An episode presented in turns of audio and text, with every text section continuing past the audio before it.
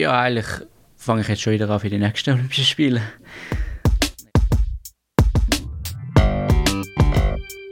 Dialogplatz. Der Platz für den Dialog. Das ist der Podcast vom Lamput.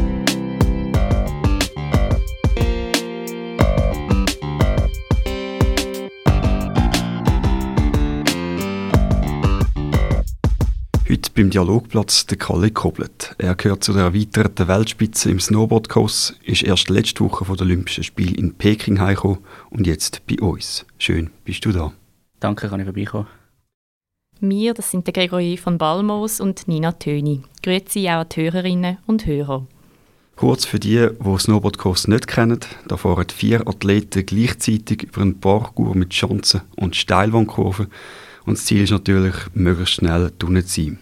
Bevor wir aber aufs Sportliche kommen, wollen wir zuerst wissen, wie sind die Olympischen Spiele während der Pandemie gewesen, Kalle?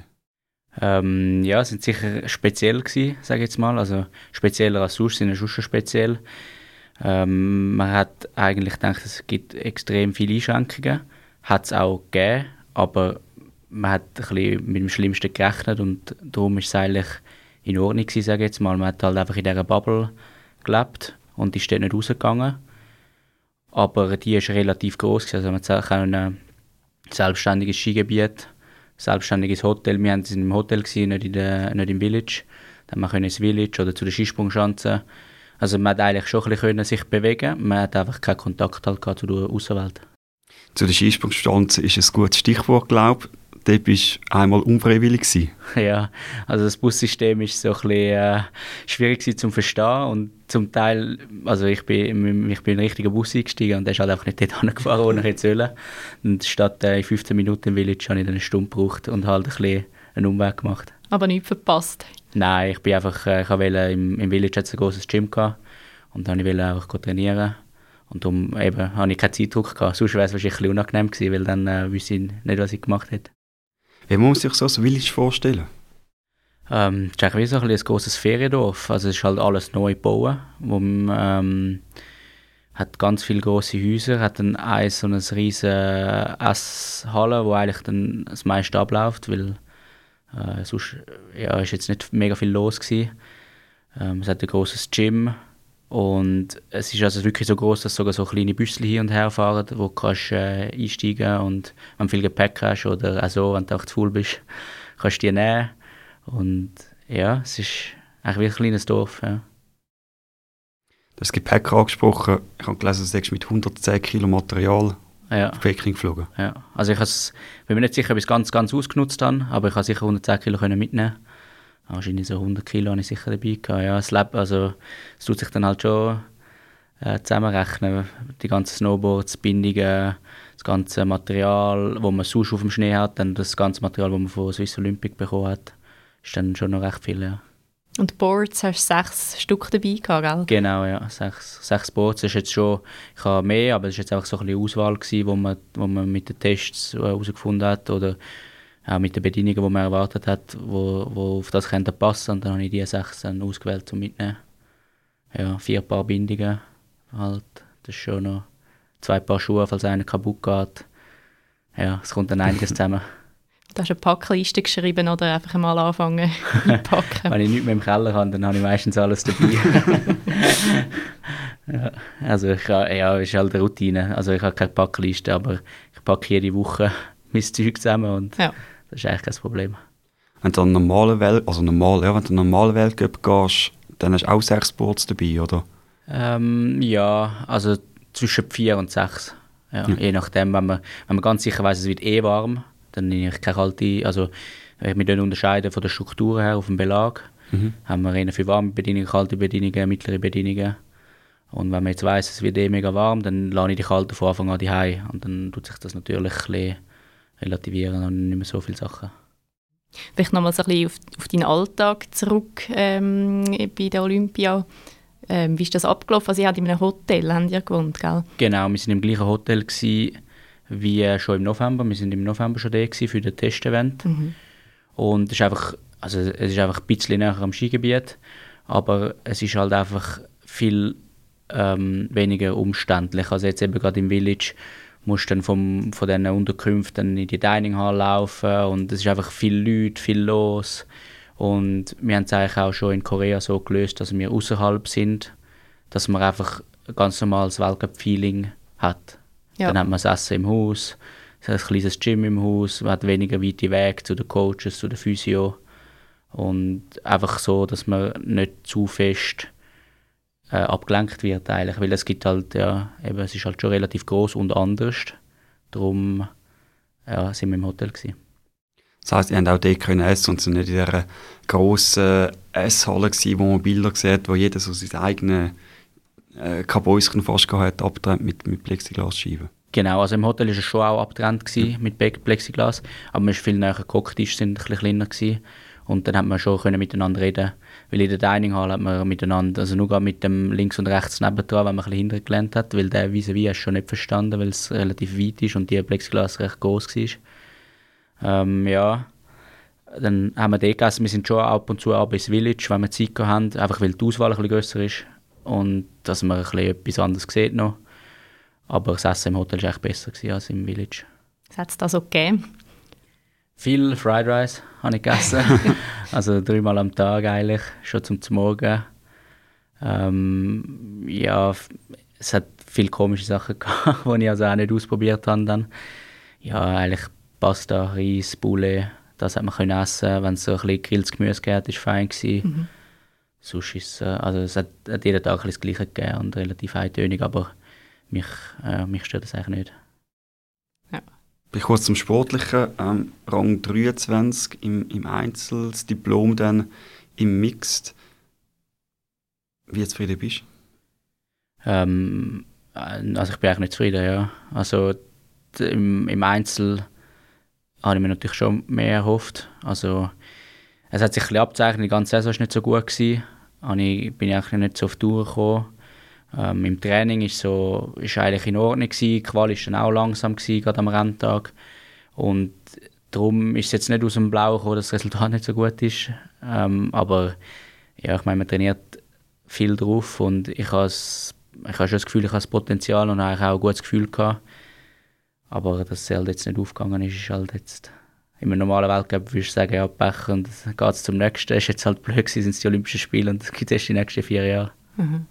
Und an was ist es gelegen oder was denkst du?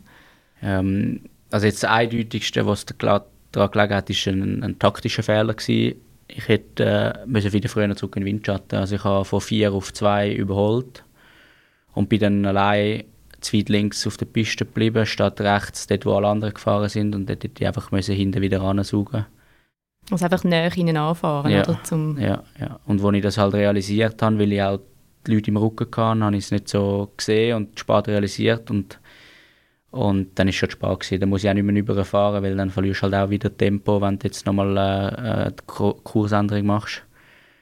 Ähm, dann habe ich halt auch mit dem arbeiten, was ich habe und das war halt auch nicht so schnell. Gewesen.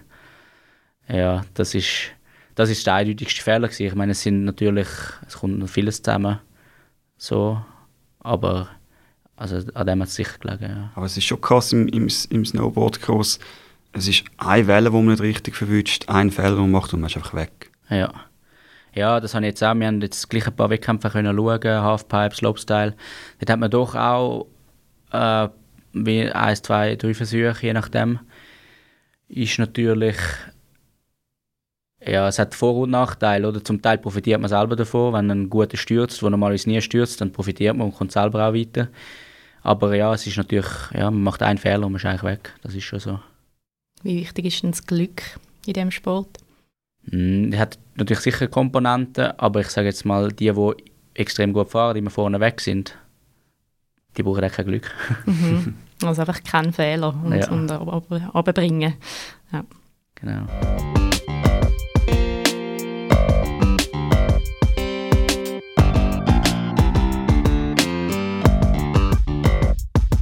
Und dann bist du ja letzte Woche heimgekommen, ähm, auch nicht ganz so erfolgreich, sage ich mal. ja, wir haben äh, eigentlich zwei Stunden bevor wir in Gar eingestiegen sind zum, zum Flughafen gehen, haben wir äh, die Meldung bekommen, dass jetzt jemand von der Swisscrew Corona positiv getestet worden ist. Und dann haben die äh, Chinesen so streng, die haben sie gar nicht einreisen lassen oder gar nicht, äh, die, die haben einfach können wieder allein heimfliegen. Ist das Flug natürlich weg gewesen. Hat äh, Swiss Olympic und Swiss Ski alles daran gelegt, dass noch uns noch umbuchen können. Das war eine rechte Mammutaktion, gewesen, so viele Leute noch auf einen anderen Flug zu bringen. Aber hat zum Glück geklappt. Und dann sind wir mit Air China über Mailand heimgeflogen und sind dann statt am Morgen, am Nachmittag, Abend, sind wir dann daheim in Zürich. Ein krasser Abschluss für, für so ein Erlebnis. ja, ist ein bisschen passend, oder? Eben da wieder mit Corona ist halt, ja, ist, ist schon das, das Thema gewesen, was jetzt am, uns am meisten begleitet hat, eigentlich in der ganzen Vorbereitung und auch dort, dass jetzt am Abflug jetzt auch nochmal eine Rolle spielt, ist eigentlich, ja, hat gerade ein bisschen gepasst. Mhm. Jetzt hast du selber gesagt, es war äh, wie ein mega zentrales Thema. Gewesen. Wie gut hast du das können ausblenden ähm, Also im Nachhinein muss ich sagen, hat es mich schon recht belastet, wahrscheinlich, weil wir haben halt, wir haben halt gleich normale Weltcup-Saison und Trainingslager und wir haben schon alles dafür gemacht, dass wir also alle möglichen Sicherheitsvorkehrungen getroffen aber gleich, wir haben halt so viele Tests gemacht, wie wahrscheinlich sonst fast niemand. Also, oder also wie normale Leute. Wir haben halt jeden Tag eigentlich einen, einen Test müssen machen vom Veranstalter, von der Anreise, vom Team. Und das dann, also wenn man es hat, dann kommt es sicher auch führen. Und, und ja, es hat jeder, jetzt in der letzten Woche hat, hat jeder Test können der letzte sein, hätte nicht können anreisen. Und das belastet einem natürlich schon, weil man es äh, mit diesen Zahlen ja wie nicht wirklich mehr selber in der Hand gehabt. Also es ist so umgegangen, dass mhm. ja, es ist einfach jetzt auch ein bisschen Glück oder Pech gewesen, ob man es jetzt noch verwünscht, so kurz vor dem Abflug oder nicht. Ja, das hat natürlich schon sehr belastet, weil man es nicht selber in der Hand hat, eigentlich. Mhm. Mhm. Ja. Deine, sag mal, Wohnortskollegin, in Anführungs- und Schlusszeichen, Saskia Lack, ist ja, hat sich so ein bisschen selber isoliert vor dem Spiel. Hast du das auch so etwas gemacht, oder? Ich habe für mich so ein einen Zwischenweg gemacht, weil ähm, also ich habe ich habe ähm, Corona über Weihnachten Neujahr und das ist eigentlich noch, also ich bin am letzten Wettkampftag in Italien, wo wir am Weltcup waren, positiv getestet worden und dann einfach über Weihnachten in Quarantäne gewesen. Von dem her ist der Zeitpunkt nicht schlecht gewesen und man hat natürlich gehofft, dass man ein bisschen besser geschützt ist auch durch das. Und ich habe mir einfach bei allem, was ich gemacht habe, mir überlegt, ist es mir jetzt wert, wenn ich wegen dem positiv getestet werde, ja oder nein. Das heißt, ich bin trotzdem ins Training gegangen. Ich bin jetzt nicht gegangen, wenn, wenn die ganze Pfadi Winterthur Handballmannschaft im Gym war zum Beispiel. Ein bisschen geschaut, dass möglichst wenig Leute dort sind. Aber ich bin trotzdem trainieren, weil ich meine, ja, am sichersten war, klar, die Hause allein die bleiben. Aber am Schluss wird wir performen und ich glaube, wenn ich jetzt mich einfach eingeschlossen hätte, dann Gut, viel schlechter hätte es jetzt nicht können sein, aber, aber äh, ja, hätte ich sicher nicht können, äh, meine Leistung abrufen und, und darum habe ich einfach gemacht, also ich habe keine Kollegen getroffen, ich habe meine Familie am Schluss auch nicht mehr wirklich gesehen, ähm, aber ich bin trotzdem trainieren, also so ein bisschen etwas zwischendrin habe ich gemacht. Wie hast du deine Stimmung äh, behalten, ohne, ohne persönlichen Kontakt? Ja, ist jetzt ja, es war ja absehbar gewesen. Also darum, es ist schon gegangen. Aber es war natürlich schon recht einschränkend. Gewesen. Also jetzt das Erste, was ich gemacht habe, als ich heimgekommen bin und das Ganze jetzt ein bisschen lockerer angehen, jetzt wieder Kollegen gesehen, Familie gesehen, heim essen und ein bisschen so Sachen gemacht, das war jetzt auch wieder sehr gut. Gewesen. Mhm. Mhm. Aber für so ein, so ein Traum, wo die Olympischen Spiele wahrscheinlich sind für einen Sportler, ähm, nimmt man das schon in Kauf, oder? Ja, das ist eigentlich nicht in Frage gestanden, ja. Also, man probiert alles, ist schon der wichtigste, wichtigste Wettkampf, oder? Und ja, eben, ich meine, man hat so viel, es ist, es ist eine Frage, man hat schon vorher so viel investiert. Wäre ja blöd, wenn man jetzt dann einfach noch die letzten paar Wochen das schleifen lässt. Bringt es ja dann auch nicht. Also, darum bin ich schon relativ strikt gewesen, aber eben nicht, nicht so strikt wahrscheinlich wie andere. Also, gewisse haben ja, also zum Beispiel das Snowboard Alpine Team, die sind schon zwei Wochen vorher ins Hotel gegangen, haben auf dem Zimmer gegessen, haben sogar sich im Team nochmal extra isoliert voneinander. Kann man auch machen ist jetzt bei ihnen auch nicht wirklich aufgegangen im Nachhinein. Also schon, ich denke, Corona gehabt, aber die Resultate sind jetzt auch nicht so gut gewesen. Ja, was jetzt der beste Weg ist, weiß ich nicht. Ja. Mhm. Du hast es gerade selber gesagt, du hast äh, extrem lange darauf hingeschafft, auf die Olympia. Wann, wann hast du wirklich angefangen? Ja, eigentlich fange ich jetzt schon wieder an für die nächsten Olympischen Spiele. In vier Jahren dann. Ja, ich meine, es ist natürlich ein bisschen übertrieben. Also bei uns ist auch Weltcup ist mir, also ist auch gerade so wichtig, oder? Der Gesamtweltcup ist auch, wir haben da eine gute Tour, ist auch wichtig. Aber als Randsportart ist natürlich schon, ist eigentlich, wo man wirklich viel Aufmerksamkeit hat, ist dann. Und wenn man dort eine Medaille holt, dann ist es sehr gut, oder? Und dann wird es auch wahrgenommen und man kann davon profitieren. Darum ist es wichtig. Sonst ist es eigentlich, ja, sonst ist eigentlich ein Wettkampf wie jeder andere auch. Also sogar ein bisschen einfacher, weil gewisse können ja nicht gehen, weil man nur vier pro Nation darf schicken. Das heißt, ein paar Österreicher sind weggefallen, ein paar Amerikaner sind weggefallen. Das heißt, sportlich gesehen ist es eigentlich nicht das Nonplusultra, aber halt von der Aufmerksamkeit ist es sehr wichtig für den Sport und für einen selber dann auch. Und darum ja, ist das ist dort bleibt das auch der wichtigste Wettkampf. Ja. Ja. Und profitieren finanziell? Ja, sicher ja. auch, ja. Also das ganze, ganze Sportart oder das ganze Team, wenn man natürlich eine Medaille holt, ist das enorm wichtig für das ganze Team, weil, weil Budgets auch verteilt werden und mhm. so, ja, je nachdem kann man dann besser oder weniger gut arbeiten die nächsten vier Jahre. Kannst du vom Snowboardkurs leben? Ja, also ich, ich äh, arbeite noch ein bisschen im, im Gym, Zone for Performance, beim, beim Goran, dem Trainer von Pfadi. Ähm, sonst habe ich so ein verschiedene, also der grösste ist äh, die Sporthilfe, sicher. Dort habe ich Namenquellen, dann bin ich, habe ich die Spitzensport-RS gemacht und wir machen ähm, bis zu 130 Tage im Jahr über das Militär und dann bekommt man halt einfach vom Militär Geld und dann so mit noch ein paar Sponsoren und, und ähm, ich habe einfach auch extrem wenig Ausgaben. Das Handy-Abo wird man zahlt, das Auto wird man finanziert. Ähm, so, ich kann jetzt nicht auf beiden Fuß leben, aber ich komme durch. Macht man viel Traum? Ja, und ich meine, ich habe extrem viel Freiheit. Sonst, oder? Ich mache jeden Tag das, was ich gerne mache. Ich glaube, das ist äh, ein guter Deal. Du hast schon angesprochen, dass nur vier pro Nation dürfen starten Du bist aber allein von der Schweiz. Genau, ja. Man muss ähm, natürlich auch noch, also Swiss Olympic Qualifikation ist eins, aber man muss auch äh, mindestens Mindestqualifikation machen. Ich weiß nicht, wer das genau festlegt, vielleicht FIS, wo man einfach in den besten 32 sein mhm. in so einer äh, äh, wie heißt die äh, Olympic Quota List und die zählt über zwei Jahre, die zählt auch die Weltmeisterschaft dazu die zählen FIS-Punkte. Ähm, ja, es ist auch so eine Mischung zwischen den Ergebnissen. Und in dieser Liste muss man unter den besten 32 sein. Und dann, das ist das Minimum. Und dann entscheidet die Nation, ob man dann wirklich geschickt wird oder nicht. Und äh, mein Teamkollege oder all, die anderen Teamkollegen sind dort leider nicht dabei gewesen. Wie kommt es, dass ein Unterländer der beste Snowboardkurser der Schweiz ist? Ja, ich bin natürlich viel in den Bergen gewesen, also ähm, ich, ha, ich bin einfach ja, wahrscheinlich schon per Zufall dazu gekommen. Also ich bin einfach mal vorgefahren im Regionalkader und dann haben sie gesagt, ja, vielleicht Potenzial. Ich bin in Probetraining gegangen und dann hat sich das einfach so nach und nach gesteigert und dann hat man ja, kaum weggeschaut, ist man schon drei, vier Mal in der Woche halt mit dem Zug in die Berge gefahren. Und Wie alt bist du, wo, wo du vorgefahren bist?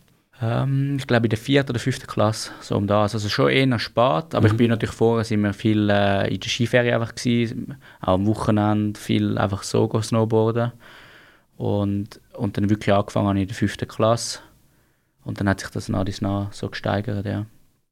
Wieso genau Snowboard, Cross und nicht irgendein anderer Sport? Ähm, in dem Regionalkader, wo ich vorgefahren bin, ist hauptsächlich Snowboard Cross ähm, einfach trainiert worden. Sie haben nicht wirklich eine Freestyle-Gruppe gehabt. Snowboard Alpin haben sie gehabt, das war mir ein bisschen zu langweilig. Gewesen. Und so bin ich reingerutscht. Also, ich bin sicher auch nicht der begabteste Freestyler so gewesen. Aber ja, es war auch mehr ein bisschen Zufall gewesen und das hat mir dann auch gut gefallen. Ja. Wo trainiert ein Unterländer Snowboarder? Es braucht ja eigentlich Bergen und Schnee und Gottswil ist ein bisschen auf dem Hügel, aber das langt wahrscheinlich nicht ganz. Ähm, das ganze Training hat sich eigentlich im Flumsenberg abgespielt, größtenteils im Juniorenbereich. Dort sind wir äh, Dienstag, Mittwoch, Donnerstag, Nachmittag und am Wochenende sind Trainings angeboten worden und dann bin ich eigentlich immer dort angefahren für die Trainings. Und ja, jetzt ist es natürlich anders. Jetzt sind wir immer im Trainingslager. In spielt es eigentlich nicht mehr so eine Rolle, wo man wohnt. Jetzt das nächste Trainingslager ist in, in Reiteralm bei Schladming in der Nähe. Fahren wir jetzt echt schon mit dem Auto, wenn man jetzt da von den Bergen oder von Winterthur anreist, spielt wirklich nicht so eine Rolle. Und je nach Saison bin ich froh, bin ich näher am Flughafen, spare ich fast mehr Zeit, als, äh, als dass ich in den Bergen wohne. Aber sicher viel Zeit im Zug drauf gegangen. In der, und meine Eltern natürlich auch extrem viel gefahren, haben mir da mega geholfen. Ja der Aufwand im Juniorbereich ist einfach ein bisschen grösser, aber nachher spielt es eigentlich nicht mehr so eine Rolle. Wie ist das mit der Schule, wenn du sagst, ähm, Dienstag, Mittwoch, Donnerstag, Nachmittag? Ja, ich, ähm, also ich habe ZEC noch ganz normal gemacht in, in, in Obersee. Eine mega flexible Schulleitung gehabt. Und ich habe einfach gesagt, solange Noten einigermaßen passen, kann ich ein machen, was ich will. Und halt viel Dispensen gehabt. Dann bin ich nach der SEC bin ich in die United School of Sports in, in Zürich. Jetzt gibt es ja auch noch eine in Winterthur, aber dort war sie noch in Zürich, gewesen, ähm, wo Sport-KV ist. Und dort ist dann alles auf Sportler ausgerichtet und dort konnte ich dann wirklich flexibel können, äh, ins Training gehen. Und den Abschluss hast du gemacht? Ja. ja.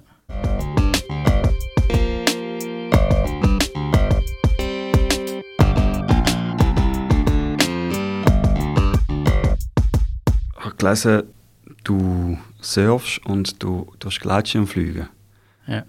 Bist du einfach ein, ein verrückter Sieg? Ich meine, Snowboardkurs ist ja auch nicht so jetzt äh, die, äh, ja, die einfachste und, und konfliktfreieste Sportart, sage ich mal. Ja, es, es zieht mich natürlich schon ein bisschen in den Action-Bereich hinein.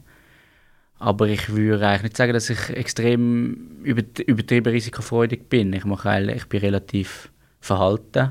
Also ich, ja, relativ, ich würde sagen, ich bin eigentlich relativ vorsichtig. Auch wenn ich eher gefährliche Sachen mache, aber ich mache die Sachen nur, wenn ich wirklich davon überzeugt bin, dass es klappt.